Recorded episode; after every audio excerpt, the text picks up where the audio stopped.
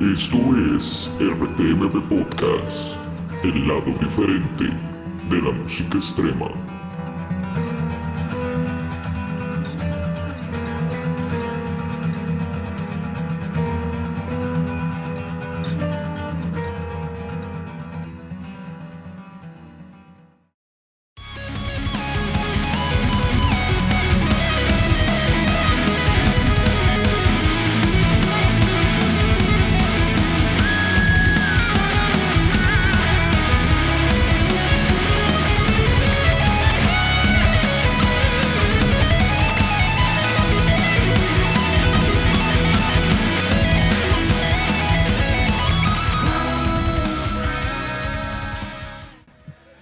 Buenos días, buenas tardes o buenas noches o cuando sea el momento en el que estén escuchando esta nueva grabación, este nuevo podcast de RTMB o Retumba, como prefieran decirnos. Sean bienvenidos una vez más y en esta ocasión vamos a estar hablando con el líder de la banda Abandra que viene estrenando Skylighting en este 2020. Hablamos un poco acerca pues de todo el bagaje que, que significó hacer este disco durante la pandemia, un poco también de pues cómo afecta esto o cómo ha afectado a la banda misma. Y también hablamos un poco acerca de los gustos particulares de Christian. Así que los dejamos con la conversación, con la entrevista y esperamos que disfruten este tipo de contenido. No olviden seguirnos en nuestras redes sociales y comentar también qué les parece o qué les pareció este nuevo lanzamiento de Avandra que se viene en próximos días.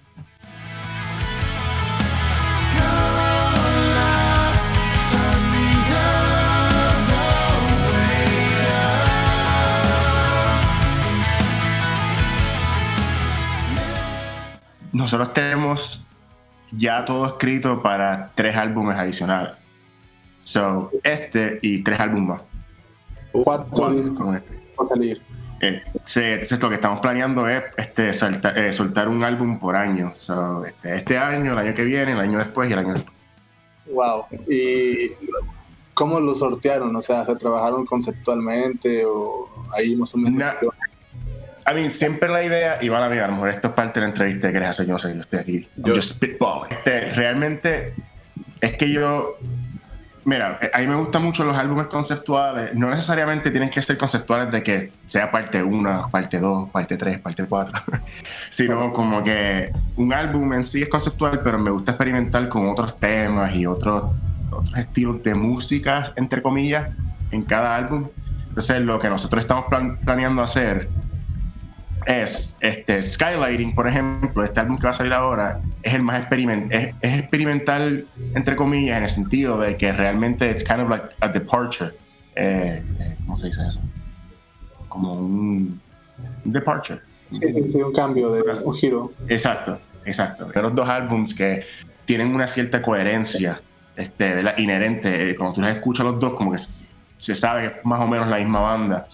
Este álbum, este, me imagino, si lo has escuchado completo, eh, es bastante distinto en, en ese sentido. ¿no? No, es es mucho más ambiental, es mucho más post hasta cierto punto. Sí. Fíjate que no que te- Sí, sí, es algo. mucho más así. Sí. Y entonces el, el cuarto álbum que vamos a sacar, por ejemplo, pues la idea es que va a ser muchísimo más pesado. Esta es la idea, no estoy diciendo que va a ser así, ¿verdad? Porque cualquier cosa puede cambiar. um, pero la idea, este, y las canciones que ya están escritas, por ejemplo, son canciones mucho más pesadas. Entonces, el álbum que va después de ese, pues estamos pensando hacerlo, mm, volver como que al aspecto más experimental, este, y, y es bastante distinto. El quinto álbum, es bastante distinto a todo lo demás que hemos hecho. Y entonces el álbum después de ese sigue más o menos la línea de los álbumes, este, ¿verdad? Time Warner, Descender, el cuarto, como sea que se llame. Um, volver más o menos a, esa, a ese sonido, pero con cosas again nuevas. O sea, eh, O sea que yo creo el disco está Ajá. trabajando con una idea diferente. No, no, no un tema diferente, sino una idea diferente musical, como dices, experimental, Sí, pesado. Por ejemplo, Skylighting, este, eh, y, y si estoy hablando mucho, me pueden parar, es que me tomé café ahorita y estoy con ese, No No, no, no. preocupes, no te preocupes. con ese high del café. Um, Skylighting, por ejemplo, que realmente Skylighting fue un. No me gusta decir que fue un upsi, pero pero Skylighting salió como que de la nada en cierto punto, en el sentido de que no fue preplanificado. O sea, no es como el cuarto álbum, que originalmente era el tercer álbum. O sea, Skylighting, nosotros íbamos a comenzar a grabar lo que se supone que era el tercer álbum en marzo de este año.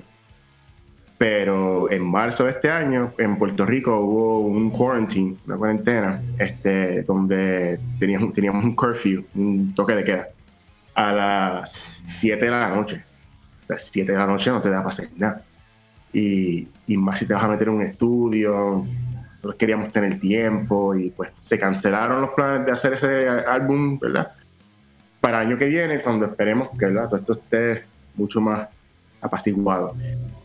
Pero luego de que ¿verdad? comencé a ver la situación específicamente en Italia, de lo que estaba pasando allá, que Italia fue de los primeros países que, pues, ¿verdad? En Europa que fue, like, hit really, really hard por esta cuestión. Um, escribí la de Celestial Reads. Y, de hecho, en marzo yo había puesto un post en la página de nosotros de Facebook de que new single coming soon, que vamos a tener un sencillo nuevo. Y eso rompió a mucha gente. El coming soon se convirtió en un full album. desde un single se convirtió en un full álbum porque, qué sé yo, yo no sé, seguí escribiendo y literalmente en dos meses yo escribí y grabé todo este álbum. O sea, se escribió y se grabó este álbum en dos meses. Una cosa media... ¿What? Por ahí se, se, te, desbordó la inspiración. Bien brutal, o sea, bien brutal. Y, eh, eh, por mucho, o sea, realmente, y fue, again, fue bien inesperado, realmente hasta la gente de la banda, ¿verdad? Ellos obviamente participaron, pero muchos de ellos se quedaron como que, pero ¿is this going on the road of like a full album? ¿Qué es que estamos haciendo? Ni yo sabía. Tú no sabes las conversaciones que nosotros tuvimos para saber qué diablo estábamos haciendo, porque realmente no sabíamos si eran una serie de singles que íbamos a sacar mes por mes, no sabíamos si era, iba a ser un EP de 25 minutos, pero si entonces si es el tercer álbum, ¿cómo? ¿E-, ¿Es un tercer álbum? No, es un 2.5.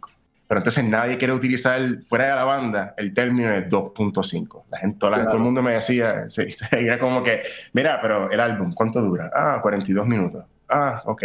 Pues si dura 42 minutos, pues no, no, es, un, no es un EP.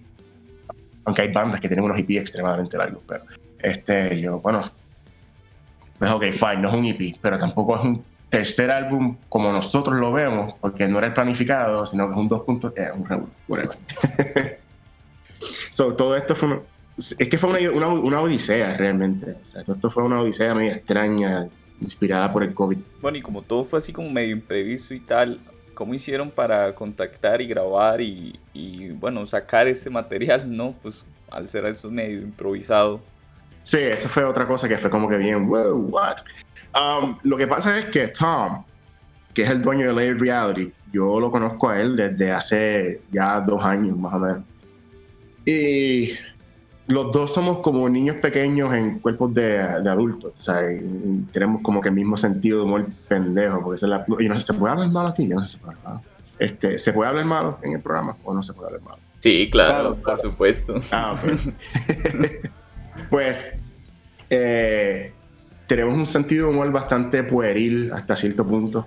Um, y pues nos llevamos súper bien y, realmente yo nunca, nunca hice amistad con él con miras hacia, mira, yo quiero unirme a tu disquera.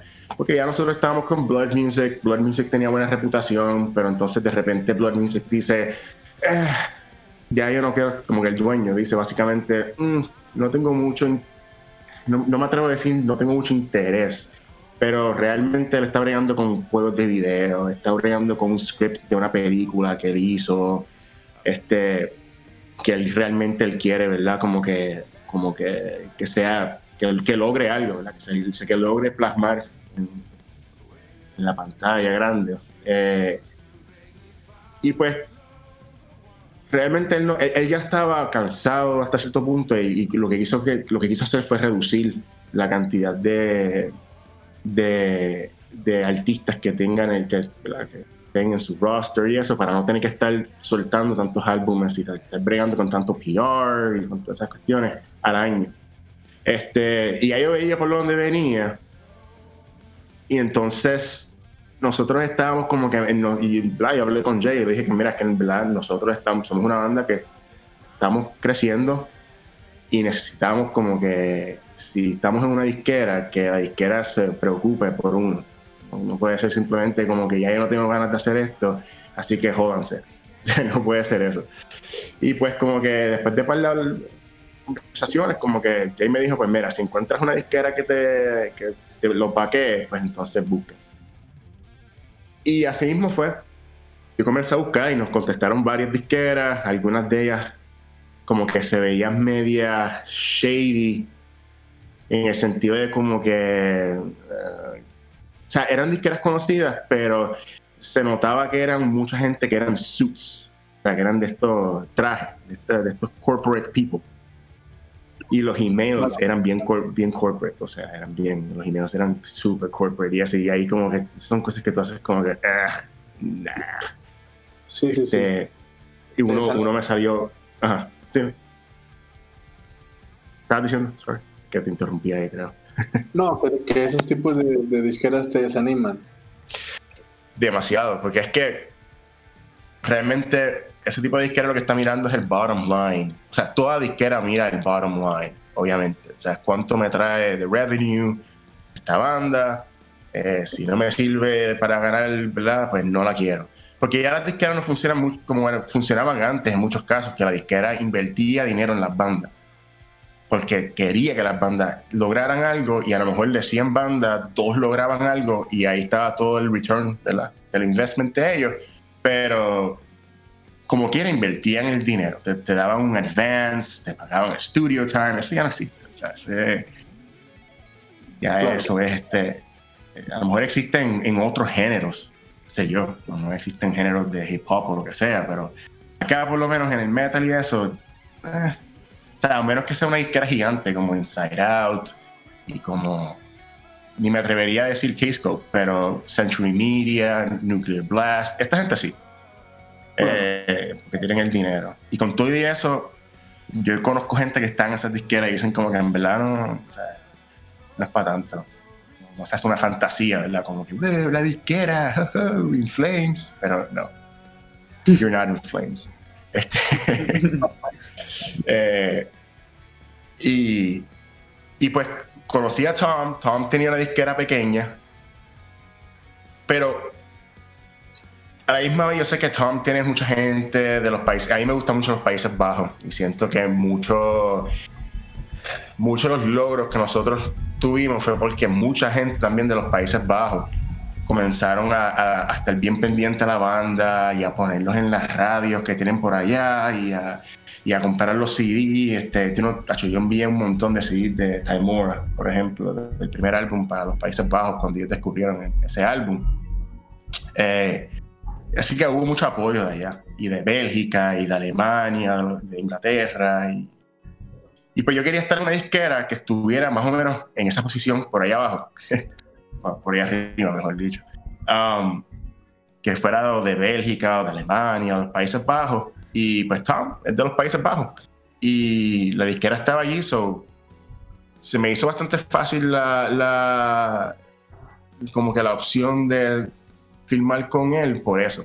Porque, again, una disquera pequeña que está en un lugar donde nosotros tenemos muchos seguidores, pero que a la misma vez Tom es realmente de las pocas personas que tienen una disquera que lo hacen por el amor a la música, en el sentido de que o no te quitan casi nada de, de, los royalties. Él hace lo que sea para que tú como banda logres algo. O sea, él, trabaja por ti 24/7 si lo tiene que hacer. Eh, y yo vi una oportunidad como que ok, una disquera pequeña que está creciendo, una banda pequeña que está creciendo, vamos a ayudarnos mutuamente. Sea, ellos no son una disquera gigante que nos están mirando desde arriba, como que, ajá, ustedes que están ahí abajo, sino que estamos más o menos a la par. Y por eso fue. Y realmente filmamos y todo se dio como que bien extrañamente, casi como un destino. pero, pero, sí, muy curioso que, que, que, en todos pues, estos tiempos que es medios caóticos, ¿no? Que, que, estamos viviendo, que en cierta manera ustedes lograron hacer todo pues relativamente rápido, ¿no? Y que pues saliera bien, pues por lo que veo pues ha salido bastante bien todo. Sí. Y relativamente fácil.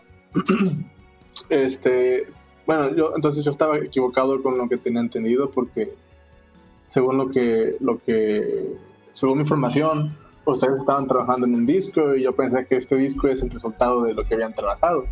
Ahora resulta que no, que todo fue espontáneo y que pues lo que se suponía que nos iban a entregar llega hasta el siguiente año, tal vez, ¿no? Exacto, exacto. So, exacto, lo que el, tercer disco original, el OG, el Original Gangsta, era, era, se movió para el año que viene. Este año salió este, again, que fue, como dije, o sea, una cosa bien espontánea ahí, que una criatura inesperada. Yo, lo que te quiero preguntar, este, ya un poquito retomando ya lo como entrevista, es que ¿cómo ha sido la recepción para Ascender ya un año después? O sea, ¿cómo sientes que le fue con la crítica, con la prensa? ¿Cómo fue recibido localmente y también internacionalmente? ¿Fue de alguna manera de acuerdo a tus expectativas o inesperado? ¿Verdad? Uno, lo cool es decir como que, ah, a mí no me importa, yo simplemente lo tiré y la gente lo recibió. yo no estaba esperando nada, tú sabes. Pero la realidad es que uno siempre espera, o sea, buena recepción, uno siempre espera que ese sea el, el disco de uno que, que, que, ponga uno en el mapa. Y realmente ese fue el disco que me puso, nos, pusieron a nosotros, a entrar en el mapa para mucha gente, mucha gente. Eh, eh, y la recepción fue extremadamente buena. O sea, extremada. Que siempre hay sus críticos, pues, hay gente que critica a los Beatles. Hay gente que critica a los Beatles. Hay gente que te va a criticar a ti, full. O sea, no, no hay forma de escaparse. Si, si alguien como los Beatles puede ser criticado, you can be criticized, and much harshly. Y, y eso, siempre hubieron sus críticos y eso, pero, ¿verdad? Negativos, pero eso no es algo que son cosas que realmente no importan. Eh, porque la recepción en general fue muy buena, muy positiva. O sea, nosotros terminamos en la lista de varias, varias este, páginas de internet y eso, en la lista de mejores álbumes del 2019. eso siempre me, gusta. Y no solamente me gusta porque lo trabajamos, ¿verdad? Es el primer álbum que yo trabajo con una banda queriendo, o sea, Timora, por ejemplo, lo hice solo. Timora no tuvo, ni, yo, no, yo no tenía banda, ni esperaba tener banda, ni nada por el estilo. Um, luego, ¿verdad? Descender, este, me gustó por eso, pero también fue porque Descender sale de, después del huracán María. Sea, yo escribí esto durante unas épocas súper oscuras, no solamente oscuras en cuestión de, de mood, ¿verdad? No, no, solamente una cuestión de, la psicología de la cual la gente estaba pasando aquí con el desastre, sino también oscuras porque literalmente no había luz. Hubieron sectores, hubo sectores de, de, aquí, de, que, de Puerto Rico, que no tenían luz al año. Sea, pasó un año y ya no tenían luz. Mira, por lo que nos cuentas, ya, ya es la segunda ocasión que desde una tragedia ya salió algo bueno, ¿no? Con ustedes. Eso, ese es el chiste interno de la banda. que tienen que seguir pasando, que tienen que seguir pasando este, cosas dramáticas en el, en el mundo, aunque sea inmediato, sean mundiales, para que entonces yo siga produciendo álbums. Pues mira, para nosotros sí fue una sorpresa, aquí lo hemos hablado eh, con los compañeros. Primero es una sorpresa que alguien con una disquera como Blood Music eh, los haya fichado ustedes, ¿no? Entonces ya desde ahí, desde una disquera que no acostumbra a trabajar con bandas de, este hemisferio, eh, los presente a ustedes es como mm, algo curioso, ¿no? Ya después comienzas a informarte, resulta que está trabajado con alguien de Astronoid y empiezas a escuchar la música, dices, esto es diferente, esta producción, pues va a sonar feo tal vez, pero esta producción se sale de los estándares de este hemisferio, del hemisferio latino, eh, latinoamericano, y piensas, ok, hay que, hay que ver qué trae esta banda, ¿no? Y el resultado fue bastante bueno, creo que eh, inesperado, pero muy bueno. Y hasta la fecha creo que por eso es algo, algo que ahorita tiene cierta atención en la banda. Es de, ok, esta banda qué nos va a presentar ahora, ¿no? O sea, qué es lo, lo que nos va a traer después de un disco que, pues, la verdad puso la vara muy en alto y creo y aquí yo, Luis y yo coincidimos en que a nivel este latinoamericano es el mejor disco que, que ha salido en, en, mucho tiempo. Y bueno, eh, en ese sentido, yo quisiera preguntarte si hubo Mm, expectativas dentro de la banda de, al momento de trabajar el segundo disco, que ahora es el, el, perdón, el tercero, que ahora es el cuarto, y decir, ok, vamos a hacer un 2.5 que va a ser en realidad el tercero. Eh, hubo conscientemente intenciones o, o, objetivos que quisieron lograr de acuerdo a lo que se habían planteado o en la manera en que se ajustaron a todos estos cambios.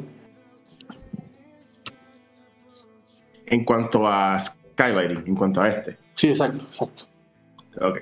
Eh, sí, o sea, again, es que realmente las expectativas eran bien espontáneas porque nadie sabía lo que estaba pasando. y al nadie saber realmente lo que está pasando, pues las expectativas eran un poquito vacilaban. ¿verdad? Como que se movían. Ah, vamos a hacer un EP. Oh, esa es la expectativa. Oh, no, sorry, that's not the, La expectativa ahora es un, una serie de singles. Oh, no, esa no es la expectativa. Ahora la expectativa es que vamos a hacer un álbum entero. No hubo tiempo ni de, ni de tomárselo tan en serio ustedes mismos, ¿no? No, para nada, para nada. Y todo fue bien rushed. Este, yo le enviaba las cosas, por ejemplo, al guitarrista, mira, escribir una guitarra por encima de esto. y él decía, pues dale, y me escribía algo, pero este, de hecho, se llama Luis también, Luis Javier. Nosotros le decimos Luis al otro guitarrista. Él, él y yo estamos bien conectados con los moods. O sea, nosotros entendemos el mood que queremos proyectar.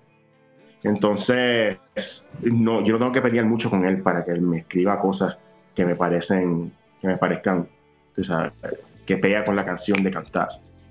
Eh, realmente yo creo que la sorpresa más grande que again, no era parte de las expectativas porque realmente salió más o menos de la nada. Eh, fue como un snowball effect, o sea, una, una bola de nieve que va bajando y se va volviendo más grande.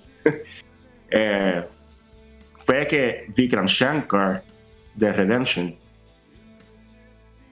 resultó estar en seis de las siete canciones del álbum. Sea, sí. Me imagino que la primera es en la que no está, ¿verdad? En Celestial Wets.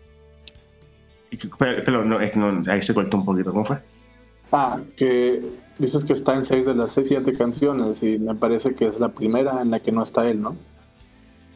Sí, él está, él está en la primera. Él está en, la él está en todas excepto la última canción. No, hecho. lo tenía mal sí. entendido. Sí, sí él sale en Celestial. Ajá. Perdón, de, este, de hecho para mí el primer indicador, ok, escuchamos el single, pero al momento de escuchar el álbum, para mí el primer indicador de que, de que el disco ya está, está planteado de manera distinta es el segundo, este track, ¿cómo se llama? Uh, Noetic Crows. Exacto, ese disco. Por ahí en la segunda mitad tiene, tiene como que un una melodía en, los sintetizadores que es demasiado diferente a lo que la banda puso en el primer disco, ¿no? Entonces, yo siempre quisiera preguntar, ok, surgieron dos colaboraciones, eh, perdón, sí, dos colaboraciones diferentes de un álbum a otro. Primero tienes a, al ex tecladista de Dream Theater y ahora tienes a, a Vikram Shankar. Entonces, hubo algo diferente en, en la manera en que se aproximan como músicos en la libertad que les dieron, en las indicaciones o, lo que les plantearon de, de un álbum a otro? ¿O los dejaron trabajar libremente? Sí, nos dejaron trabajar libremente. Mira, te voy a decir, te voy a ser bien sincero, y esto va a sonar bien, una razón media pendeja de por qué yo fui a donde Vikram Shankar y no a donde Kevin Moore. Y es que Kevin Moore cobra mucho dinero por canción. ah, vaya, vaya. Vikram es mucho más flexible. Eh, So yo dije, vamos a darle, ok, ese fue, ese fue lo que inició mi, mi decir que sí a trabajar con Vikram, como que, ok, este tipo, este, ¿verdad? este hombre como que me, me, está dando un buen precio, vamos a, vamos a trabajar en esta primera canción que de hecho fue Noetic Probes, la segunda canción. Ah, um, y vamos a ver cómo lo hace. A lo mejor no vale la pena lo que él está haciendo y a lo mejor él sabe escribir para metal y cosas así, pero a lo mejor en este tipo de música, pues qué sé yo, no, no, ¿verdad? No, no, no, no hace el trabajo. Pero como no me está cobrando demasiado, pues I'll, take the risk. Cuando me envió la canción, yo dije, anda, por el carajo. es demasiado perfecto como que fue demasiado perfecto. Todo lo que él hizo, todos los efectos, todas las partes como la, la no, fue todo demasiado perfecto. Eh, entonces yo le dije, you know what, este, ¿te gustaría hacer más canciones? Y él me dijo, bueno, envíame todas las que tengas. Y, yo, y le envié literalmente todas las canciones y es que, mano, las pegaba. Todas las canciones de primer intento ya estaban perfectas. Y por eso yo pensé como que, ok, yo quiero hacer este tipo, el quinto miembro honorario de la banda. Porque es, como que it's too good, tú sabes. Eh, fue demasiado perfecto. O sea, todo lo que tenía en mi mente de lo que, cómo yo quería que sonara o el mood que yo quería que tuvieran las canciones, él ha hecho la. Y la cosa es que él está tan duro, él está tan duro que el guitarrista nosotros también, o sea, es un. Está bien duro en la guitarra. Y Vikram, le hacía armonías en, qué sé yo, en dos minutos, le sacaba la armonía para, una, para un run bien rápido de guitarra, pues él hacía el mismo run armonizado y lo sacó en dos minutos. Y yo le pregunté, mano, pero ¿tú tienes perfect pitch? Y sí, y es que él tiene perfect pitch. sí, entonces, este, ok, comenzó siendo comenzó siendo algo más por el presupuesto, pero terminó siendo en una colaboración ideal, ¿no? Sí, y una amistad porque realmente él y yo tenemos muchas cosas que son bien, tenemos muchas, muchos amores en común. O sea, Anathema, por ejemplo, que se fue de Hiatus los otros días, estuvimos hablando un rato largo sobre eso. eso se, fue, se volvió una amistad, no era, simplemente como que una persona de trabajo y más nada. Kevin Moore, pues, iba a ser más como que este es el trabajo. Y yo no me atrevería a decirle a Kevin Moore, hermano, mira, este, ¿tú crees que tú puedes hacer esta parte así? O sea, sería ah, bien. Yo no me atrevería a decirle eso. Jamás nunca. Hey, Kevin, I know you're like extreme theater, pero here, hazlo de, esta manera. Como que, no, no, no, me atrevería, no me atrevería. Mm. No, pues, eh, entiendo que entonces este han ido las cosas muy bien para ustedes como banda. Eh, sí. Inesperadamente buenas, me imagino. Este. Otra pregunta que me surge, que me surgió así de pronto es, mm, ok, vuelves a repetir, este, al, se me olvidó el nombre, Daniel Schwartz, de Asteroid. Sí, eh, sí. Pero no como en la mezcla, sino en la producción. Entonces, de acuerdo a esta relación que hubo y, y amistad, supongo, ya hubo, hubo ya con la experiencia que tuviste, hubo cosas que decidieron, decidiste retomar o que descartaste, dijiste, ok, esto ya no lo quiero en este disco, quiero que sea diferente. ¿Hubo situaciones de esas? Sí, yo tenía, yo tenía una canción, de hecho, es una pobre canción huérfana, porque es una canción que lleva vagueando por mi, por mi hard drives en Guitar Pro ya hace como, sé yo, siete años. Yo la hice originalmente este, para lo que terminó siendo Timora, que realmente para ese tiempo no, no era un disco como tal. Y, pero como que nunca, nunca encontré el right mood. Como que no hubo un mood que yo dijera como que, ah, esta canción cae perfecto en este álbum. y cada vez la seguía moviendo. Descender, no, tampoco. En Skylighting, eh, kind of, pero no. En el otro álbum, ¿verdad? El año que viene, pues tampoco. Entonces, esa canción, ¿verdad? Originalmente, y de hecho, originalmente yo estaba casi seguro que esa canción iba a estar en Skylighting. Pero, no, o sea, no. Y Daniel Schwartz realmente lo que hizo fue mezclar solamente el álbum. Este, y lo digo porque me han preguntado varias gente como que, mano, ¿tú trabajaste con un productor para este álbum? ¿Cómo fue esa experiencia? Y yo, eh, no, no, no. yo, o sea, yo hice, yo hice todo, yo hice todo. Este, lo, este, o sea, todo en el sentido de que lo produje todo, lo producí todo.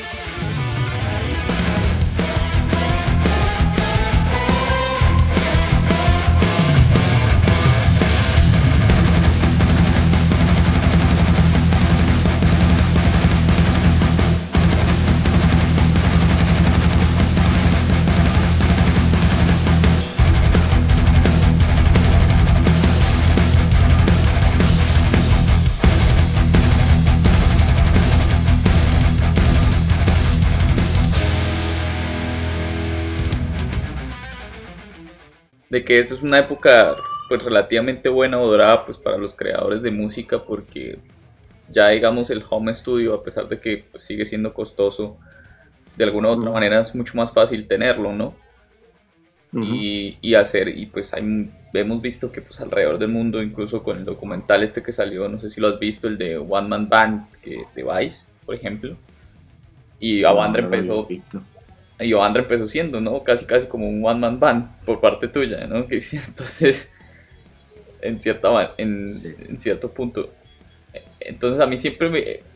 Algo que siempre, digamos, hay gente que critica o, a veces no tiene en cuenta es el hecho de que la producción creo que siempre van a ser como las notas de presentación de una banda, es decir, como tu carnet, como tu identity.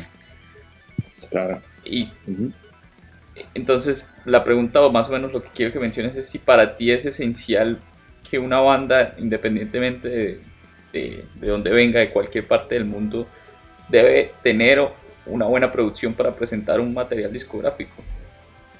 Pues mira, este, yo soy de las personas que piensa que sí, aunque las ideas son más importantes, obviamente, pero si tienen buenas ideas, pero no se transmiten bien, ¿verdad? No se transmiten bien porque la producción no permite esa, transmisión de las ideas de una forma clara.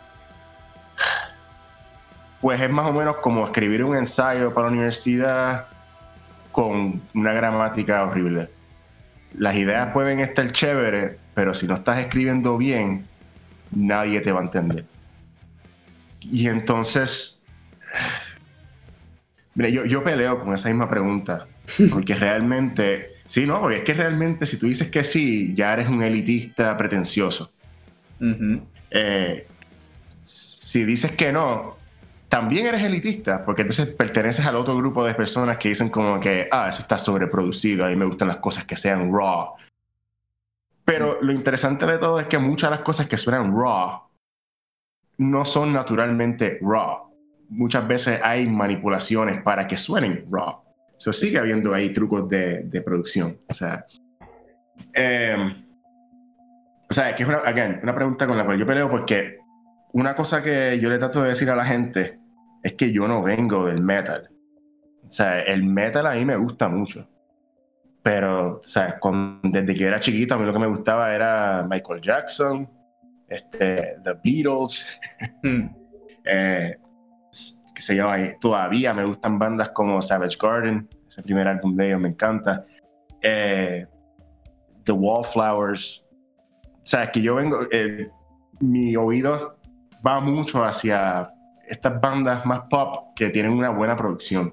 Sí, el New Wave, lo que fue el New Wave en los 80 y... Exacto, a mí me encanta Tears for Fears, de que a mí me encanta Tears for Fears. Mm. Este, me gusta mucho Depeche Mode. Amén. O sea, Blondie, supongo que también de estar ahí. Sí, también, o sea, y realmente a mí me gusta mucha música que, cuando tú tienes, ¿verdad? ¿Qué, sé yo? Kraftwerk. me gusta mucho también. Y entonces tienes mucha música que está como que producida a un nivel que tú como que puedes escuchar todo tan claramente y todo se escucha lindo. Pues yo entiendo que obviamente dentro del, qué sé yo, black metal, si se escucha lindo es como que medio raro, pero aunque hay bandas haciéndolo, claro. Mm. Eh, yo no conozco, y esto soy bien sincero, yo no conozco mucho sobre el black metal. O sea, yo no soy este, fanático del black metal ni nada por el estilo. Ah, me gusta mucho Ishan. Mm. Pero cuando tú escuchas Ishan, por ejemplo, ahí no hay una producción porquería. no, en lo absoluto. O sea, Ishan, Ishan- eh, exacto. Ishan tiene una producción cabrona. O sea, tú escuchas, a mí mi CD favorito de él es After. Mm. Y ese álbum para mí es una obra de arte. O sea, realmente. Estoy de acuerdo. Hasta, pero es que. Sí, o sea, y cosas con que él tenía con Emperor. O sea, que realmente no eran. No era porquería la producción. O sea, eh, realmente se escuchaba bien. Mm. Eh, pero sí, o sea, el problema que hay, por ejemplo, y a lo mejor aquí me, me, me dan. Me, de exile me de Puerto Rico por decir esto, pero. eh, el problema con las bandas metal aquí es que no les importa la producción. No les importa. ¿Por qué? Porque siempre quieren irse por lo más barato. Y entonces no quieren dedicarse, ¿verdad? A trabajar un par de horas adicionales o lo que sea para poder entonces, este, ¿verdad? Fundar una... Yo digo fundar, pero eso es fund en inglés. Um, para poder, ¿verdad? Pagar por una buena producción. Y después se quejan de que no- nadie los toma en serio, que las disqueras les pichean. Y entonces el problema son las disqueras, no son ellos. Y mira, o sea, mala mía, yo, yo siendo un, un AR, Artist and Repertoire Person de alguna disquera, yo escucho esto. Y está bien, a lo mejor yo puedo decir como que, mira, aquí esto es bien interesante, las ideas que tienes aquí, pero, pero tú vas a decir, mira, búscate una mejor producción y me lo vuelves a enviar. O puedo tomar el risk, obviamente, darte ¿verdad? dinero a que tú vayas y grabes. Pero ya las disqueras no toman ese tipo de riesgo.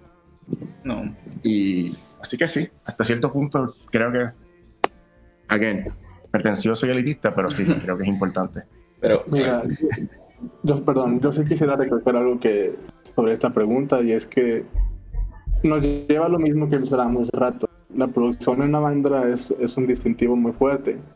Y, ok, la música es buena, pero más allá de la música y tu propuesta, creo que cómo la presentes también es importante. Y esto quizás puede decirse fácil o por el resultado que, obtuvo, pero Avandra así de fácil se distinguió de países de por acá porque la producción este, no la encuentras aquí, está muy bien trabajada. Entonces, ya, ya desde ahí partes, partes para separarte del costal y decir, ok, esta banda ya está trabajando bajo otros estándares. Y sí es cierto, eh, también en México es un problema que, que yo tengo con muchas bandas que no le prestan atención a la producción, que prefieren irse con el estándar de soy banda local, apóyame porque soy local Exacto, Eh, exacto. todo es cero. Em, y no, ya no son esos tiempos, ya mm, hay proyectos independientes, One Man Band, que tienen trabajos fenomenales y que cuando, cuando comparas todo eso y dices, ¿por qué esta banda, por qué esta persona, que su música no es tan buena, eh, te, lo, te lo hace ver tan bueno? ¿Y por qué si tú dices que eres un gran músico y con grandes ideas, ¿por qué no puedes presentarlo así? ¿Por qué no puedes eh, llevarlo al siguiente nivel, digámoslo así. Entonces, yo también, yo estoy de acuerdo con, con Cristian. No es ser elitista, es entender que los tiempos ya son otros y las facilidades son otras. Entonces hay que ajustar como músico. Yo, So- yo, yo estoy de, de acuerdo, o sea, yo, no, yo, yo realmente no pienso que es una cuestión elitista, pero la razón por la cual lo digo es por las distintas conversaciones que he tenido, por ejemplo, con gente de aquí, eh, que quieren mantenerse, como tú bien dijiste, ¿verdad? Con ese sonido más local, más como que yo quiero sonar como una banda de la escena. Y está bien, pero te vas a quedar siendo una banda en una escena, no, no vas a poder partir de ahí hacia otro lugar. Yo realmente le agradezco mucho a la disquera Blood Music por haberme presentado a, Daniel Schwartz de Astronoid.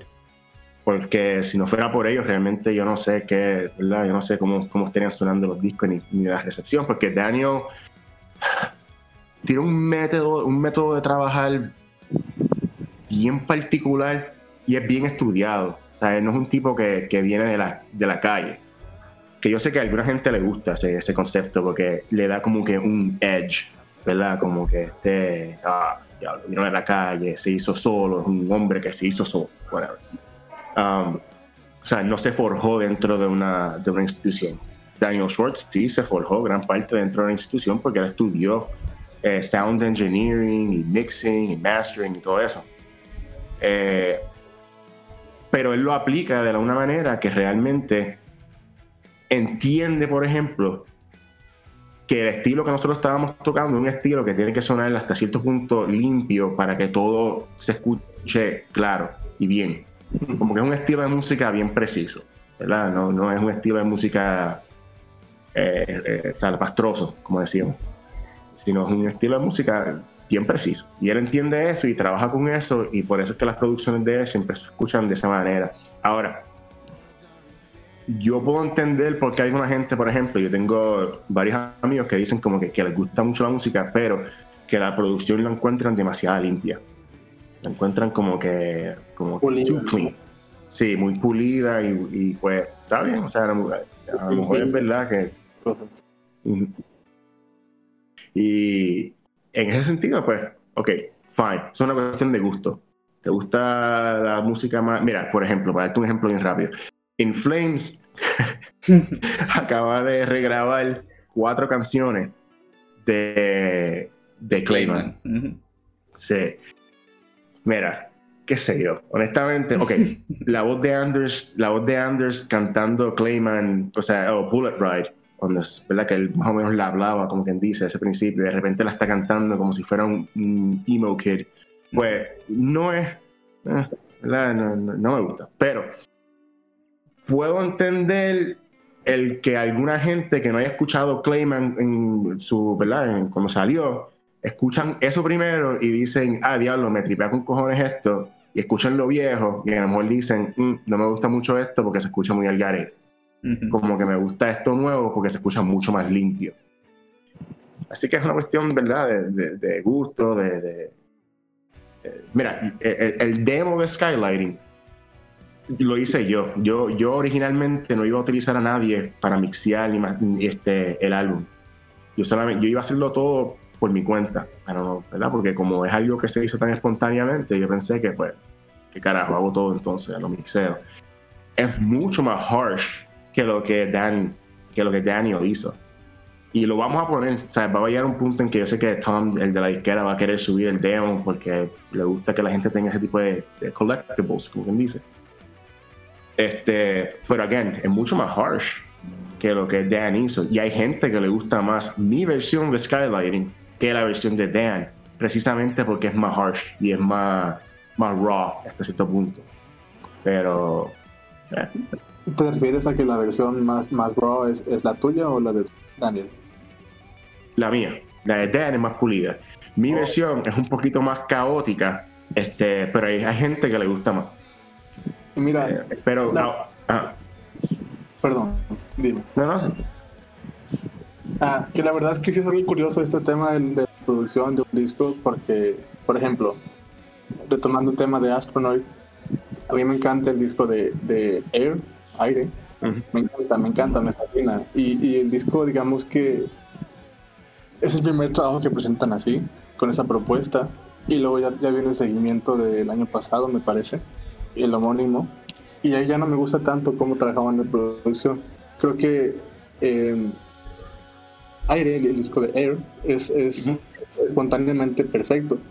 Y este ya está con unas pretensiones encima en la producción, que quiere, no sé, hacerlo sonar de una manera que a mí la verdad me gustan.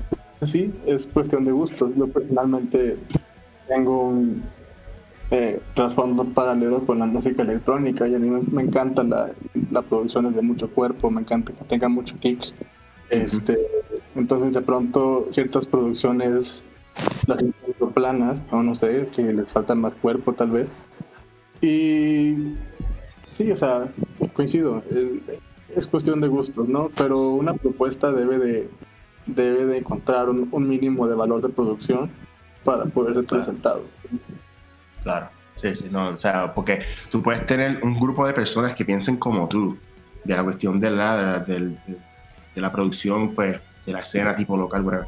pero tienes que pensar más allá. Si tú no estás pensando a un público a nivel mundial, pues maybe te funciona lo otro. Pero si estás pensando en que tú quieres publicar a un nivel mundial con una disquera que, que distribuye mundialmente,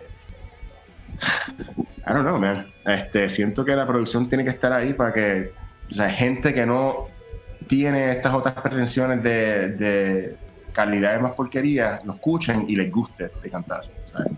Y eso es algo, importante porque ahorita cualquier proyecto eh, tiene potencialmente la capacidad de proyectarse mundialmente. Cualquiera, cualquiera. Si, eso, si tu idea es buena, en cualquier parte del mundo puede resonar puede causar impacto, ¿no? Entonces, sí, sí, cierto, es muy importante que lo consideren. Muy importante. mira, yo no sé qué tan metidos en el tema de los colores, de la sinestesia, de la música en colores y todo eso, pero en este disco yo sí encuentro que la portada está muy, muy adecuada, ¿no? En cuanto a los tonos. Eh, es un disco muy azulado, no sé si sí. Este, creo que ustedes hasta lo entendieron así en su imagen de presentación, en, en, promo shots. Este, entonces, ok, cambiaron su relación, trabajar con este, Travis Smith, a cambiar con a trabajar con esta persona que se me olvida su nombre, o lo ubico más por los trabajos que ha hecho que por su nombre. ¿Puedes recordar el, artista de la Sí, Mark Facey, se llama Mark Facey.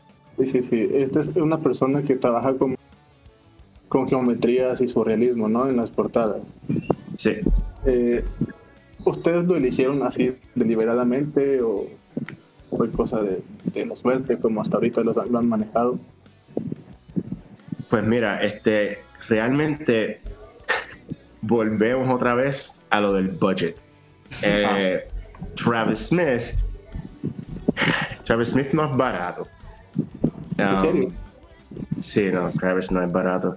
Pero Travis, obviamente, o sea, en la calidad de arte que tú recibes vale el dinero. No, no es que estoy diciendo, no es que estoy diciendo es caro y no vale la pena. Estoy diciendo que es caro y vale la pena. O sea, you get what you pay for.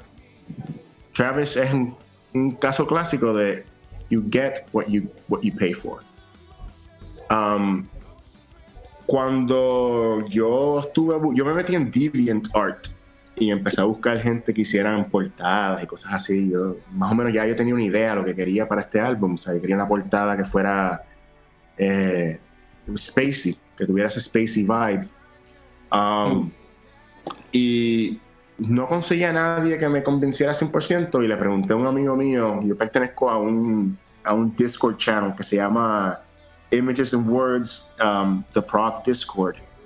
Y ahí yo conozco un muchacho, el, el nickname de él en, en el Discord es Quintessence, pero él se llama Anthony Hildebrand. Él es de Inglaterra.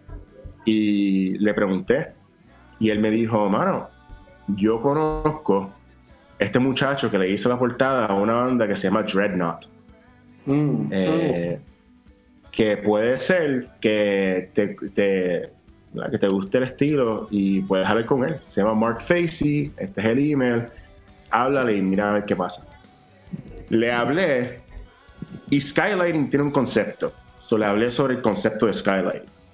Eh, a él, ¿verdad? Le gustó mucho la idea y lo primero que me envía, ¿verdad? Este, es como es casi la misma portada que está ahora, un poquito menos HD, I guess, y menos retocada.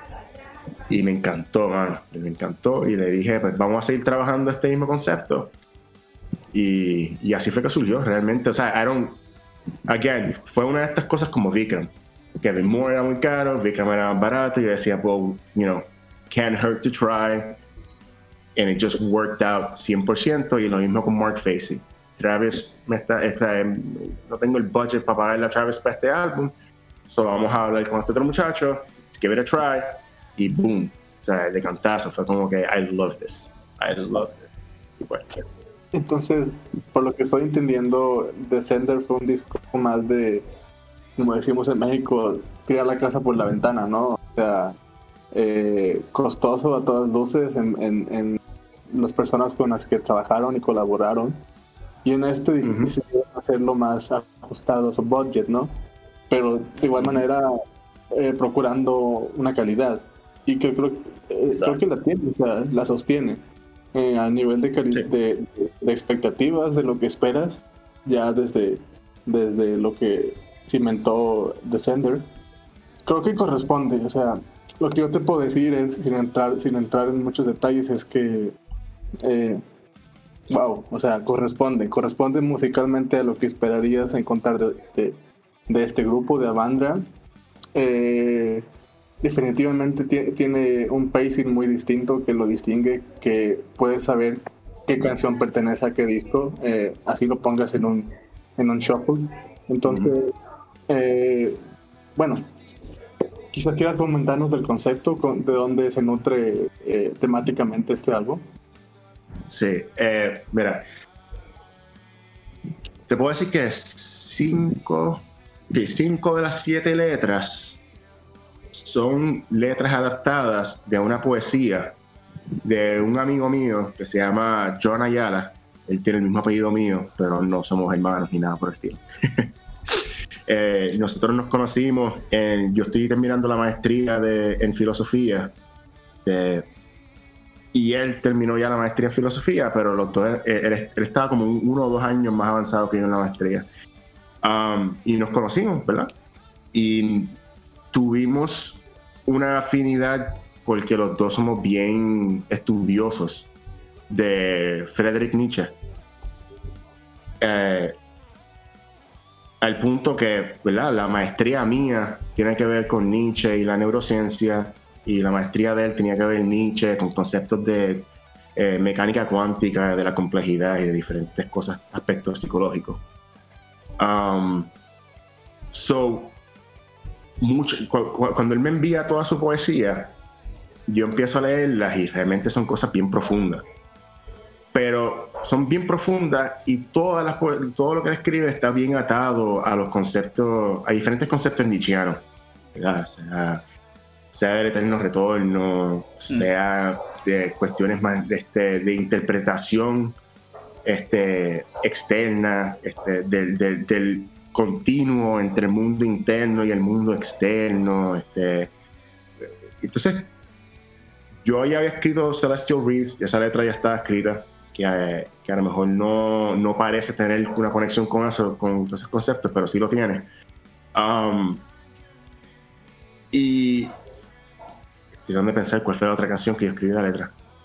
ah, este, Life is not a circle but a sphere, que es la tercera canción, que obviamente pues, tiene mucho que ver con el eterno retorno de Nietzsche, al punto de que hay una canción que se llama Eternal Return, que esa canción de Eternal Return, por ejemplo, recoge ciertos, ciertas partes, ciertas melodías y ciertos riffs de las primeras tres canciones, pero modificadas. Porque el concepto del eterno retorno en Nietzsche, que es un, concepto que realmente nunca pudo ¿verdad? desarrollar en su totalidad, porque pues, murió antes. Um, y que mucha gente trata de como que de echarlo a un lado, como que, ah, no, pero esas son las partes más metafísicamente pesadas de Nietzsche, eso él nunca lo desarrolló, porque eso ya era cuando él estaba loquito, así que no vamos a hacerle caso a eso. Pero realmente, el eterno retorno, él decía que era como que de sus ideas más importantes. Y siempre me ha parecido bien interesante, súper interesante eh, su concepto. Y tratando de organizar en mi pensamiento en cuanto a esto, porque es mucho. Pero, por ejemplo, la canción, la canción Eternal Return, que tiene diferentes melodías de las primeras tres canciones, pero un poco distinto, es basado en el concepto del eterno retorno nietzscheano, donde eres, es el, eterno retorno de lo distinto.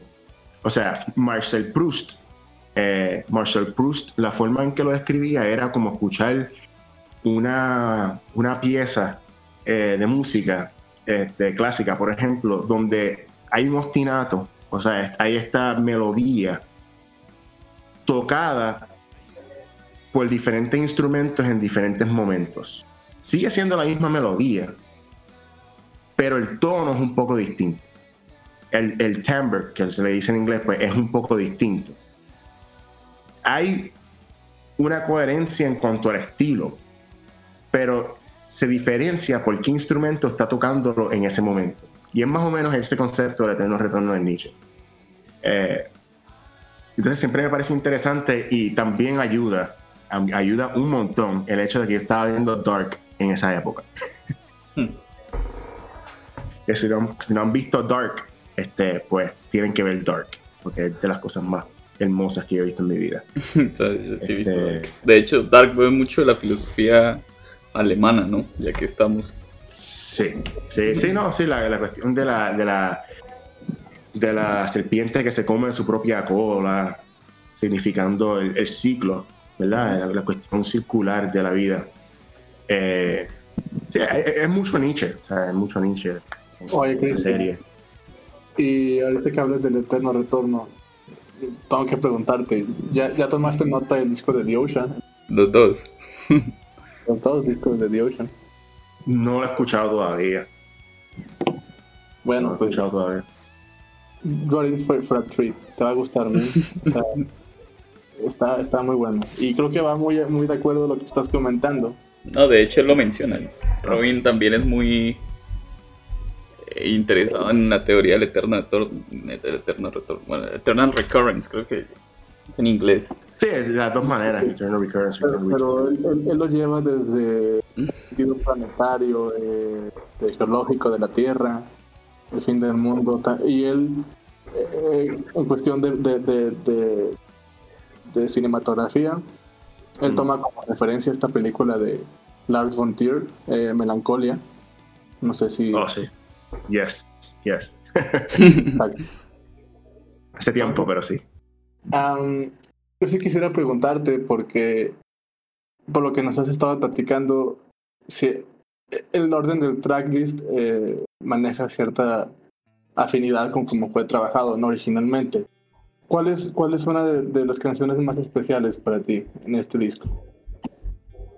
Diría que Eternal Return.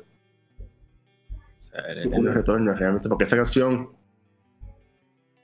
ah, esa es otra canción que realmente la, es, la letra es adaptada de, por la poesía de John Ayala. Eh, pero es una canción que el mood me encanta. Y, la idea de como que volver a, a, recoger todas, eh, varias melodías de las primeras tres canciones como una forma de, decir, de hablar sobre el eterno retorno a través de la música en lugar de la palabra. Eh, me gusta mucho, me gustó mucho esa idea. Eh, ¿verdad? Que suena like I'm tooting my own horn, porque yo escribí la canción. Pero si consideramos que Tolkien decía que ninguna idea realmente es tuya, que las ideas están por ahí casi de una manera platónica, pues entonces le puedo dar gracias al mundo de las ideas por proveerme esa idea en particular. Eh, y realmente, ¿verdad? Esa canción ah, es la más larga del álbum. Este, pero es la más larga por esa razón, ¿verdad? Porque recoge mucho y eh, para mí es la más emocional. Para mí, cuando yo la escucho, realmente es la que más emoción, como que me hace sentir. La escucho y, es la que más me transporta. Como que me, me transporta a otro lugar por completo. Y así que diría que esa es definitivamente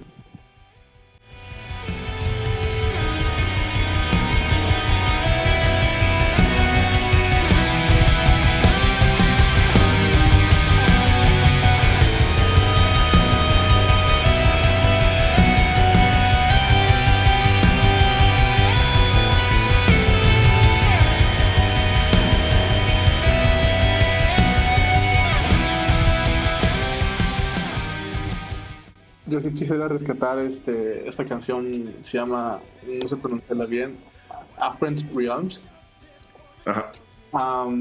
porque el disco está trabajando, como ya mencioné antes, tiene otro pacing muy distinto. Eh, digamos que es, no es la palabra que lo define, pero melancólico, un poco menos movido que Descender. Em, y esta canción tiene, o sea, de pronto ya hace un giro, hace un giro en el álbum, es más melódico, la batería, la batería que yo, mira, yo quisiera preguntarle a tu baterista, no está, pero creo que la batería está moderada, moderada en el sentido de que por convicción, así lo, así lo requiere el disco. Pero en esta canción, en Afrin Realms, antes del final, creo que es como un, highlight. No sé si tenga sentido que te lo diga. Este, entonces yo, yo sí quisiera preguntarte uh, cómo fue trazar esta canción, cómo, cómo llegó a ser. Pues esa canción realmente fue porque yo quería quería algo que fuera como un puño a la cara de la gente, porque lleva, lleva cinco canciones escuchando algo bastante tranquilo, mucho más ambiental, mucho más post, y de repente llegas a la sexta canción y te despierta por completo, te saca de ese viaje, porque es, a propósito, o sea, la canción que viene antes de esa, que es Prop Gen, eh, esa canción es, muy, es bien tranquila y es mucho más en una cuestión emocional ambiental que rápida. Entonces, a mí siempre me gusta meter una canción que kind of subverts the expectations de lo que sería la próxima canción. Y esa canción definitivamente, o sea, yo quería ya desde el principio nada de, bueno, nada de build up. Ya, ya lleva escuchando build up para de tiempo, pero vamos a darte algo que no es un build up ya. Y le dije al guitarrista, mira, hazme solo ahí más al garete, o sea, shreddy, que puedas hacer y, y después, claro, después Bikram armonizó su solo y, todo e, era bien explosiva, que era lo que estaba buscando, ¿sabes? Y, y por eso es que da ese, ese mood mucho más distinto que las demás canciones, pero creo que como Vikram sigue tocando en esta canción, hay un cierto mood que se mantiene.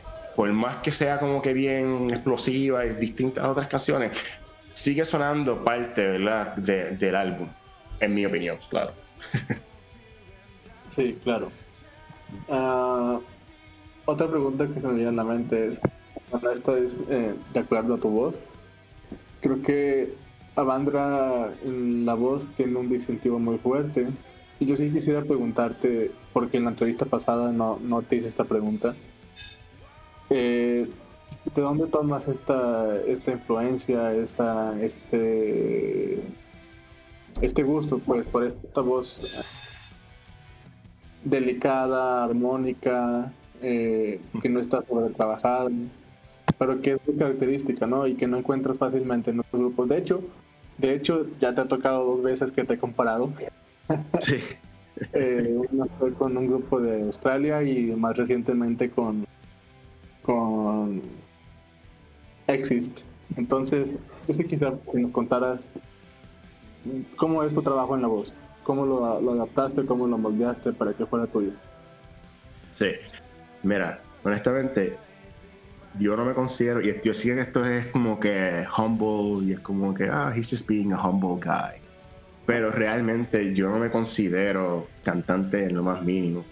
La razón por la cual yo comencé a cantar en la banda fue porque yo tenía una serie de melodías que yo tenía en la cabeza de lo que yo quería hacer, ¿verdad? En las canciones. A mí las melodías de voz me vienen bastante fáciles, no tengo que trabajarlas mucho. Eh, y busqué cantantes cuando comencé esto, para grabar el primer disco. Pero todos eran, si cantaban bien, eran como que uninspiring, porque eran más de lo mismo muchas veces. Eh, y me acuerdo que yo grabé el demo de una de las canciones del primer álbum y se lo envié a un amigo mío y le dije, mira, este, más o menos yo quiero una voz así, este, una melodía, perdón, una melodía de voz así. Y el amigo mío me dijo como que, mano, ¿por qué tú no grabas las voces y ya? Como que realmente no hay razón por la cual tú tengas que estar buscando cantante, mano. O sea, eso se escucha bien ya. Y yo, mira, yo llevo cantando un coro desde que estoy en kindergarten. O sea, yo cuando estuve, yo me crié en un pueblo de upstate New York que se llama Troy. Y yo estuve en el coro de niños desde kindergarten. Yo cogí clases de, por un año más o menos. De no, no, era técnica vocal, era como canto popular, se llamaba. Era como cantar con micrófonos y whatever. Um, pero nunca me consideré como que cantante. Sé cantar, pero nunca me consideré cantante. O sea, yo no, no nunca me consideré un Arnie James Dio o, o, un Bruce Dickinson en lo más mínimo. Eh, y yo estaba claro que yo no quería eso para la banda. Porque estos, estos cantantes de power metal que siempre andan en las nubes con la voz, eh, me gusta escucharlos, pero llega un punto en que se hacen bien difícil distinguir quién carajo quién. Eh, hmm. Por eso yo creo que Hansi Kirsch, por ejemplo, de, de Line Guardian, por más que a mí la voz de él como que me... un poco, entiendo su, su, su appeal, que es que es bien distinto a todo lo demás que realmente que tú escuchas en el mundo de Power Metal. Eh, entonces, yo realmente comencé a cantar y de hecho, para decir tema, eh, cuando yo estaba grabando ese primer álbum de Time Mora, cuando me tocó mixearlo, yo lo mixía con Bob St. John. Bob St. John es el que mixea las cosas de Extreme, de creo que era Collective Souls, creo que era otra banda. O sea, un veterano en la escena. Y yo le estaba hablando sobre mi preocupación de la voz. Yo le dije como que, mira, o sea, en este estilo de música, realmente este tipo de voz, yo sé que a mucha gente como que a lo mejor los va a, a, ¿verdad? Como que aislar, como que va a decir como que, mm, no, no, not my thing. Este, y él me dijo como que, mira, no te tienes que preocupar, porque realmente tu voz tiene un soulful feel to it, como un bluesy feel to it, que realmente pues como que lo distingue. Eh, y él me contaba historias, por ejemplo, que él conocía al ingeniero de sonido de Jimi Hendrix y que él le contaba que Jimi Hendrix odiaba tanto su voz que se viraba hacia la pared para cantar porque él no quería mirar al ingeniero de sonido porque le daba bochorno. Y yo digo, mano, si es Jimi Hendrix y puedo hacer eso, como que I'll give it a shot, tú sabes. y él me empezó a comparar con muchos cantantes, ¿verdad? Con Seal, con Todd Pinnick de King's X. Cuestión de que como que yo estaba escuchando y yo decía, alright, you know, that, that, works. Y yo tenía amigos míos acá que decía que la música que yo estaba haciendo era como John Mayer haciendo música prog. so, no me molestaba. Yo soy bien fanático de John Mayer, so whatever, ¿sabes? Y así que la voz no fue algo como que it wasn't a gimmick en el sentido de como que yo no la hice, no la, no la modulé para que cayera dentro de la música ni para ser distinta. Es que simplemente that's just how I've always sung. So I just said fuck it. y así se quedó. No, yo nunca había pensado en la comparación con, con el guitarrista de Kings X. Y, y sí tiene mucha razón. O sea, en parte sí. No lo había pensado. De hecho, grandiosa banda por la gente que escuche esto y no la conozca. Eh, los primeros discos, cuatro o cinco primeros discos de, esa banda son impresionantes. Lastimosamente llegó en una época curiosa, ¿no? Esa época del prog metal antes del prog metal, ¿no? Antes de que, de que Dream Theater diera como el batacazo. Eh, eh, es una historia bastante curiosa la de esa banda. A mí, siempre, desde que yo encontré a Bandra, una de las cosas que más me preguntaba era el hecho de, pues, evidentemente los prejuicios por delante, ¿no? Uno cuando piensa en Puerto Rico y en el Caribe, piensa en, pues, efectivamente música caribeña y, pues, en últimamente, últimamente, pues, todo lo que está pasando con los géneros mm, no sé si mal, malmente llamado urbano, ¿no? Hay como una discusión, habría una discusión interesante sobre qué es género urbano y qué no. Ajá, sí, es, algo curioso, ¿no? Pero siempre, me, siempre me sorprendió el hecho de que, pues, ver una banda de progresivo, eh, de metal progresivo, salía de Puerto Rico, que no es tan común, siempre me llamó mucho, pues, eso fue como mi puerta de entrada hacia la banda entonces a mí la pregunta va es si realmente pues piensas tú que en el Caribe hay personas que están muy interesadas en este tipo de música o, son cosas más puntuales. Bueno, más específicamente en Puerto Rico, que es donde resides, pero pero también lo claro. le comentaba Alfonso hace poco que pues de hecho Leprus y Soen tenían fechas para Costa Rica, por ejemplo, también qué cosa que me parecía muy muy curiosa. Entonces, más que nada, si tú ves como que si hay intereses generales o son más particulares, o cómo es la recepción de este tipo de música en el Caribe, o más específicamente en Puerto Rico. Pues mira, te puedo decir que a mi mamá le gusta. Eh, a, mi, a, mi, mamá le gusta mucho la música que yo hago, porque soy su hijo y me apoya. Así que en Puerto Rico tengo el apoyo de mi madre. No, usted. Pero realmente, ¿sabes? En Puerto Rico. Mira, me acuerdo que hice una entrevista hace como tres años atrás con Proglodytes, con Thomas Hatton. Y Thomas me preguntó precisamente sobre como que la escena de progresiva en Puerto Rico. Mm. Me dice, ah, yo nunca había escuchado de una escena de, de, progresiva en Puerto Rico. Y yo le digo, porque es que no existe. No hay tal cosa como una escena progresiva en Puerto Rico. Hay una escena metal donde participan dos o tres bandas progresivas. Pero no hay una escena progresiva en Puerto Rico. Eh, de hecho, las bandas que vienen para acá, o sea, Dream Theater vino aquí en el 2006 por primera vez, en febrero del 2006 y me acuerdo que yo fui, qué sé yo, habían como 3.000 personas. ¿Sabes? No era como que estaba packed. Metallica vino y llenó el, el coliseo de aquí 18.000 personas eh, y los vendió todo en como un día. Mm. Pero eso es thrash, ¿verdad? sí. Y es, y es metálica, que pues, y aquí en Puerto Rico la escena metal está compuesta por si, hay 120 bandas, again, me van a exiliar de Puerto Rico por estar diciendo estas cosas. Pero si hay 120 bandas, 90 son trash. ¿Sabes? Y pues, y no es que eso esté mal. Yo no estoy diciendo que eso está mal, porque como quiera hay factores distintivos dentro de cada una de ellas. Por ejemplo, hay unas bandas trash aquí que son más cuestiones con la letra es más política, hay otros que la, letra es más de guerra, otra que la, la letra es más de cuestiones como que problemas psicológicos o enfermedades mentales o lo que sea. se distinguen la letra y cada miembro de las bandas, aquí hay una banda que se llama Zafa, con, por ejemplo, que Jan, que es el guitarrista de esa banda, pues él viene de la música progresiva. cuando él entró a Zafa, con, realmente él ayudó a que la banda se moviera en otra dirección más interesante. para mí, allá, yo soy mucho más del pro. Eh, pero algo que yo estuve claro desde el day one es que eh, aquí en Puerto Rico nosotros no íbamos a tener el mismo apoyo que íbamos a tener fuera de Puerto Rico. Porque es que no hay tanta gente que lo sigue. Y no es decir que no hay gente que no le guste el género, es que no lo conocen, punto.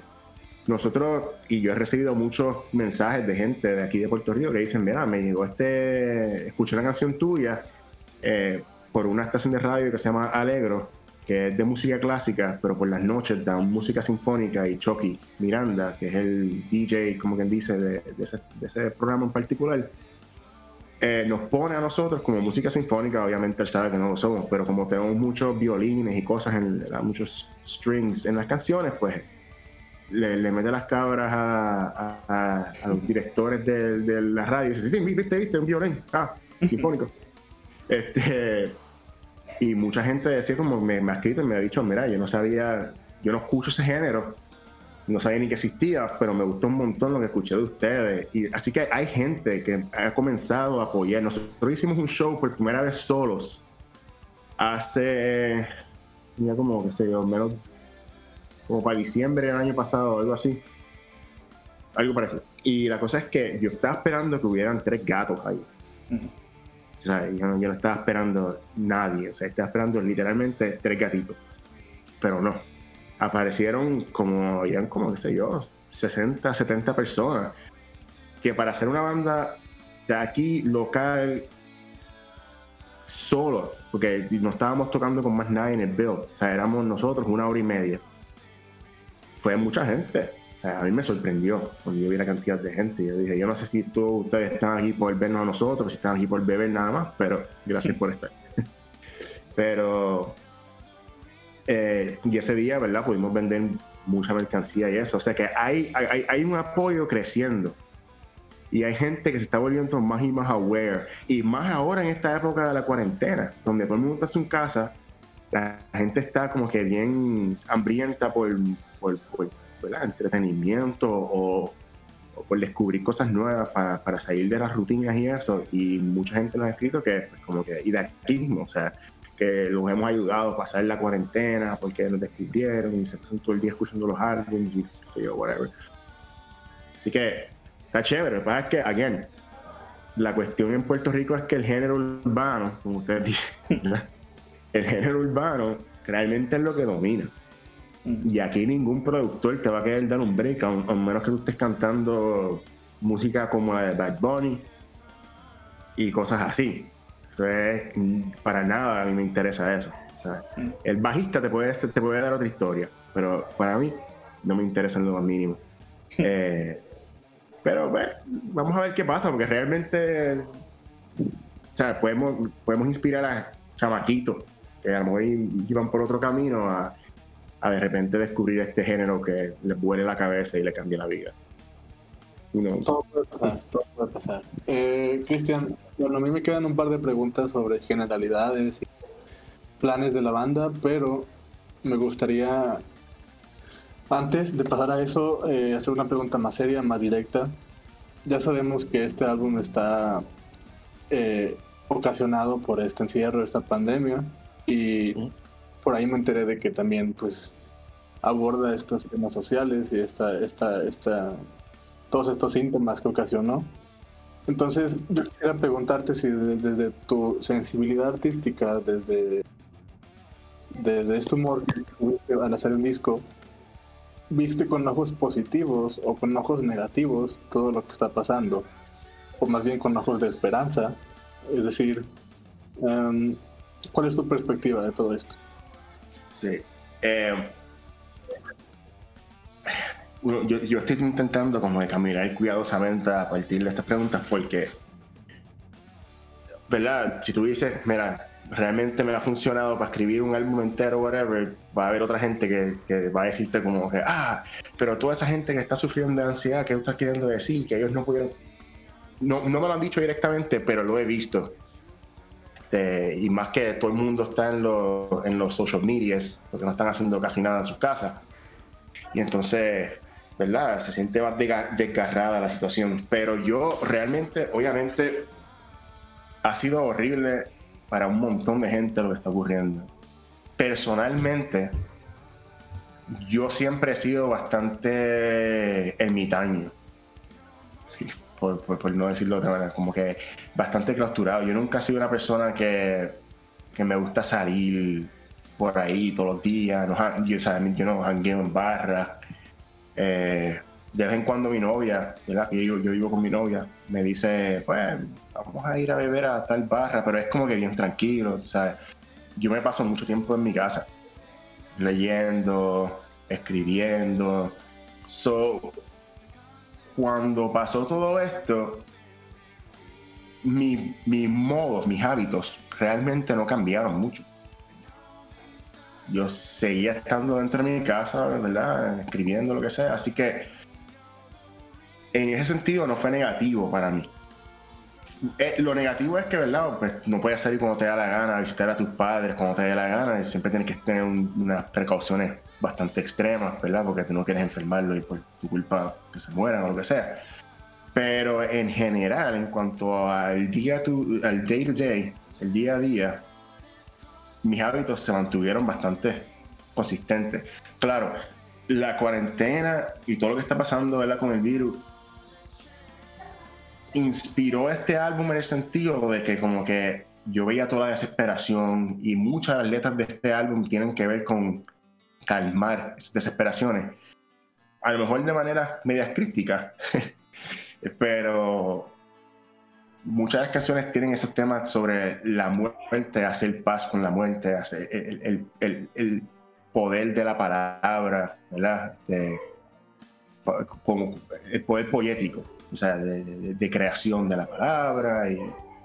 Así que en ese sentido, ¿verdad? yo, no, yo no he sufrido un mental breakdown ni nada por el estilo sí he tenido ataques de ansiedad, porque pues, yo creo que el concepto de la muerte, hay un tipo que escribió, él se llama Ernest Becker, eh, él escribió un, libro hace mucho tiempo atrás que se llama The, Denial of Death, la negación de la muerte.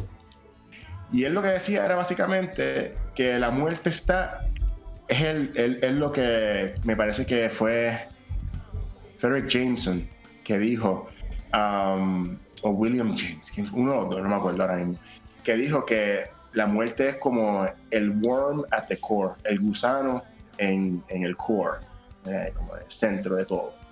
Yo creo que esta pandemia lo que ha hecho es hacer que, esa, que esa, ese core, ese, ese worm, se esté expresando mucho más en las personas. Y ese, ese, lo que es lo que ellos llaman el death anxiety, o sea, la ansiedad de muerte, como que está expresándose a un nivel mucho más, más, grande eh, a nivel social.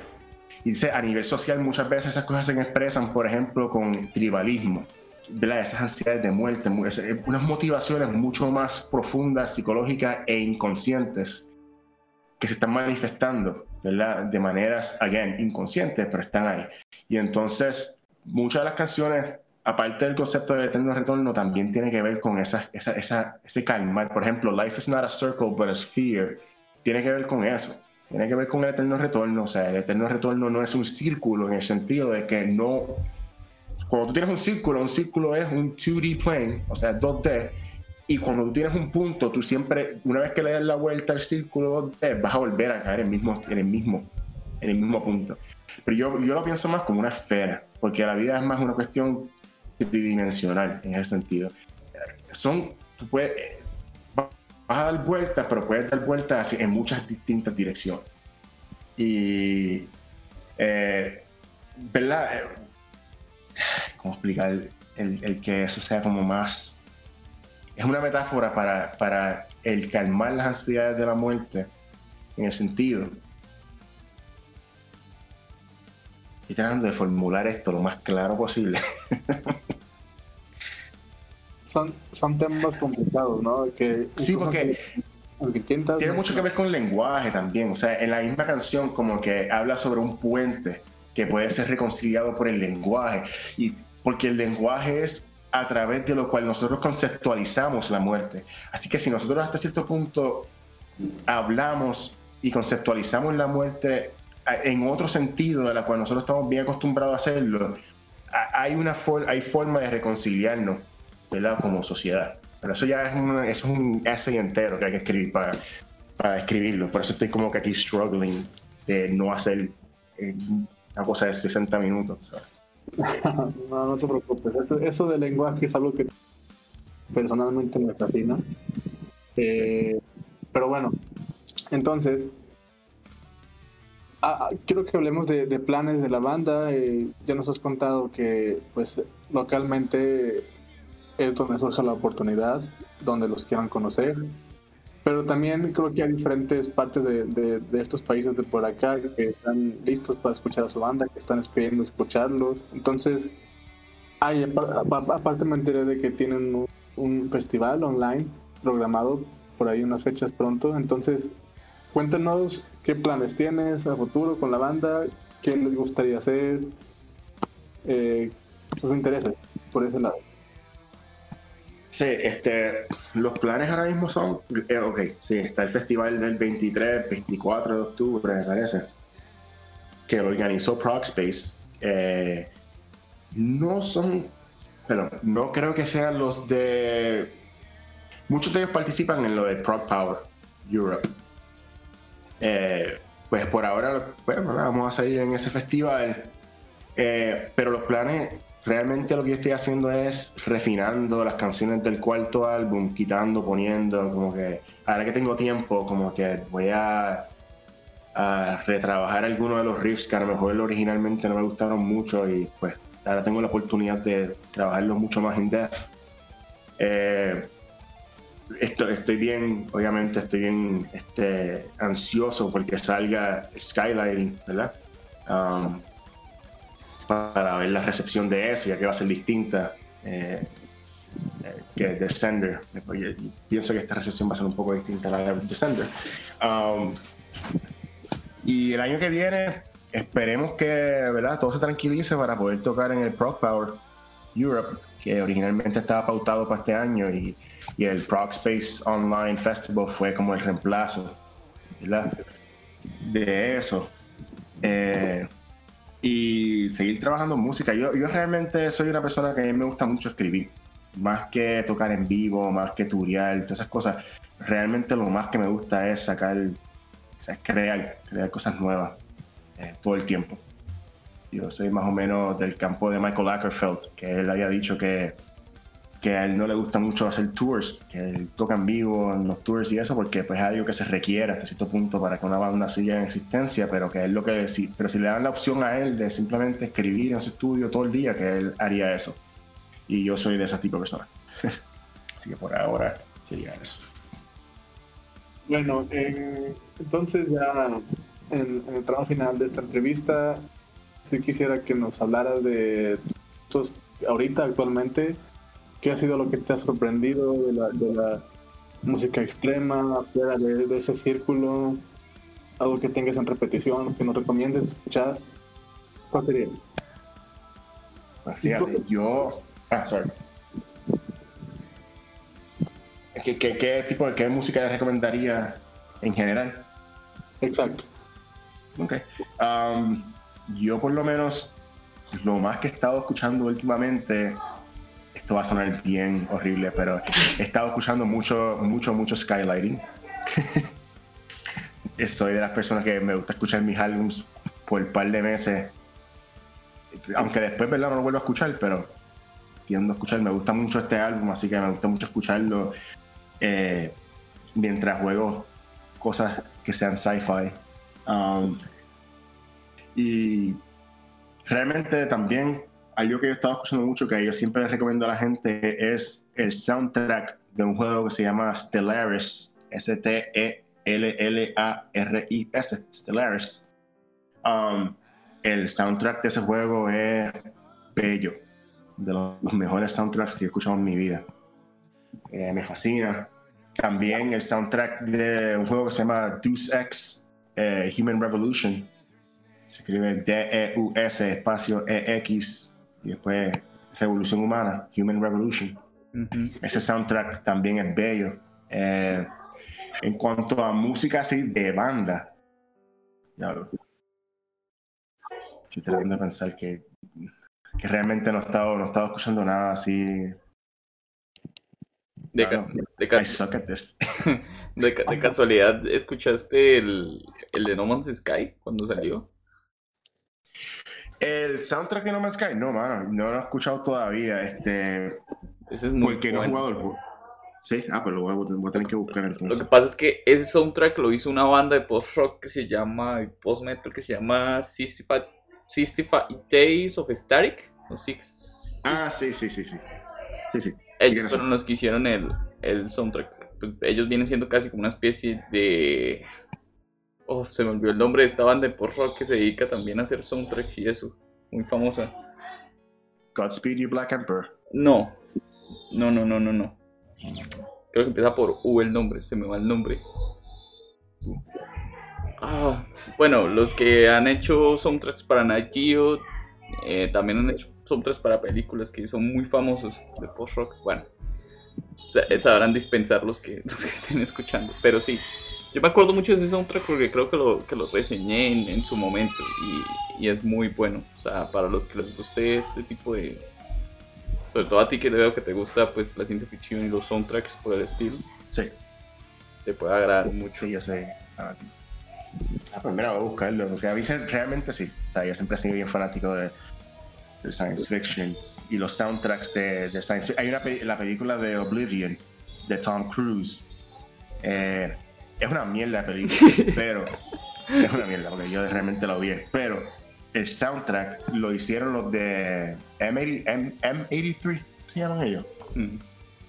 M83, M83, los de los que, los que tocan la canción esa de Midnight City. Sí.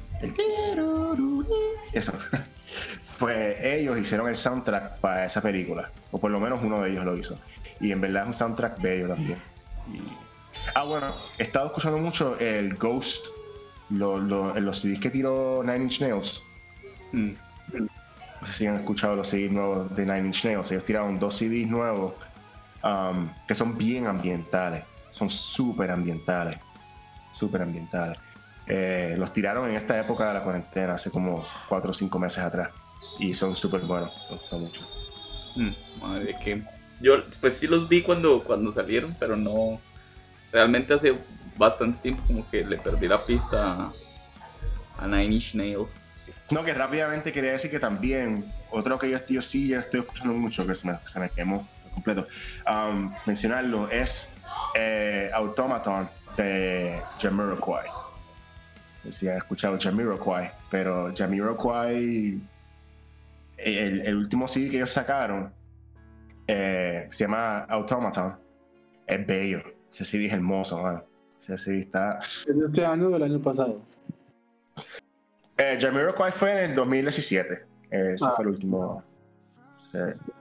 razón, sí, sí, sí. Eh, muy, muy de este año, de, de, este año, el que estaba escuchando, que también se me quemó que lo tengo ahí, es este, el nuevo de Matt Berry, que se llama, eh, ¿cómo se llama? Algo Birds, algo de pájaro.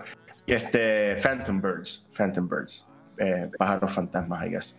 Um, Matt Berry es si han visto eh, las series inglesas The IT Crowd, Toast of London, hay una serie que se llama What We Do in Shadows, que es de vampiro, pues él sale en toda esa serie. Y, este, y él se fue de tour con Steven Wilson, de hecho, en el 2014-2015, como opening band. Así que eso es algo que yo puedo recomendar. Es, es música folk más que nada, mucho costiqueo, o sea, pero vale la pena. Me gustó mucho. Excelente, pues ahí está para los que nos están escuchando.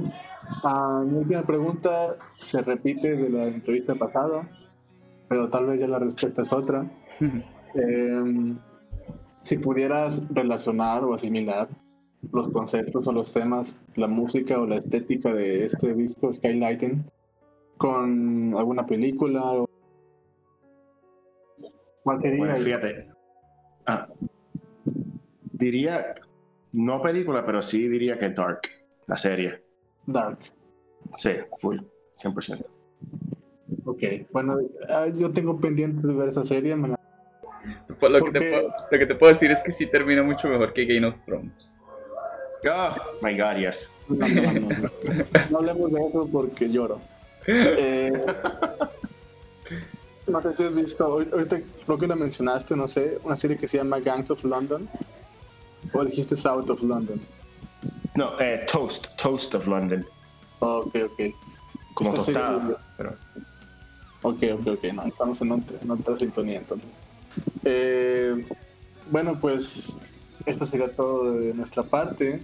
Eh, a los que nos están escuchando, si hay preguntas que quedaron en el aire, recuerden que pueden entrar a la página, al blog, y buscar nuestra entrevista del año pasado, en la que Cristian nos comparte sus orígenes, sus primeras intenciones y todo eso. Cristian, gracias por estar con nosotros. Eh, si hay algo que quieras agregar, por favor. Eh, pueden seguirnos en las redes sociales también. Estamos en facebook.com slash avandrapr, PR de Puerto Rico. En Instagram también. No estamos en Twitter porque queremos avoid ciertas cosas de Twitter. Eh, eh, pero pueden también buscarnos por YouTube si tienen alguna curiosidad de cómo somos físicamente, no sé por qué, ¿verdad? Pero ahí está. este, y ya. Pues estén atentos a este lanzamiento que trae buenas sorpresas. Eh, aquí tratamos de evitar los spoilers, pero está muy, muy bueno. Luis, ¿algo más que agregar? No, creo que agradecerle a Cristian por estar. Em, vamos a ver qué, otra sorpresa tenemos para, nuestros oyentes regularmente. Este año creo que ha sido un año bastante bueno para el proyecto. Hemos tenido muchas bandas que nos gustan, de diversos estilos. Entonces vamos a ver qué encontramos en el futuro. Me gustaría antes de que fuera Cristian que nos dejara, eh, ya que veo que es fanático de la ciencia ficción y pues yo también lo soy, me picó la curiosidad de preguntarle, bueno, que recomendara su libro favorito de ciencia ficción o sus películas favoritas de ciencia ficción. Ahí como para cerrar. Sí, este, mira, del libro voy a tirarme un cliché, o por lo menos lo que yo creo que es un cliché, que sería Ender's Game. Eh, de Orson Scott Card. Exactamente, Orson Scott Card, Ender's Game, aunque, aunque Speaker for the Dead, que es el segundo libro, Mm. es mucho mejor. A mí me fascina ese libro. O sea, Ender's Game yo lo digo como, como, como un tipo de introducción. Pero, o sea, el, el segundo libro es como que la hostia de todas las hostias.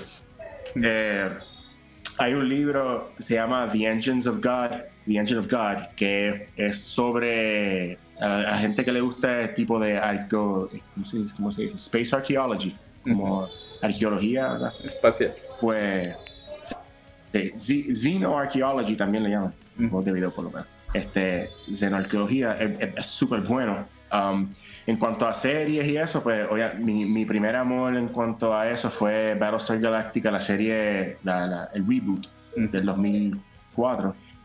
Um, eh, y también, obviamente, The Expanse, que es bella. O sea, The Expanse. Yo tengo esa Es- deuda pendiente, porque quiero leerme primero los libros de The Expanse. Entonces, Son buenos, sí, son buenos, son muy buenos los libros. Este, pero la serie, es que esta es la cosa, la, la adaptación de los libros a la serie es perfecta. O sea, realmente es una de las series más perfectas que yo he visto en mi vida, aparte de Dark. O sea, yo diría que Dark es como que la serie más perfecta que yo he visto. Y después le sigue The Expanse. sí, ahorita nosotros los fanáticos tenemos como miedo, ¿no? Porque se viene Doom y se viene Fundación, ¿no? Que son como obras Sí. así súper, súper Sí, sí, sí. sí. esculturales, ¿no? Súper monumentales, diríamos bien. Entonces ahí está como- Asimov, ya. Sí, miedo, ¿no? De qué pase con estas adaptaciones, a ver cómo, Ujú.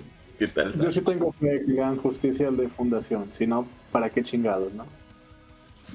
Y no sé, yo no, no- no sé qué esperar de esa serie, la verdad. La, la de Doom sí se ve como que pues cayó en buenas manos porque pues Villeneuve sí es un tipo que ya pues ha demostrado que, que le gusta la ciencia ficción y, Exacto. exacto. y demás. Pero con, con Fundación sí es como no sé qué esperar.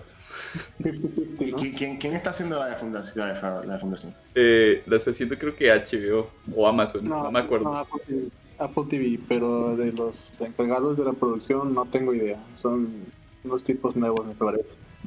Mm. Mucha responsabilidad en tus manos, ¿no? Pero y están diciendo de...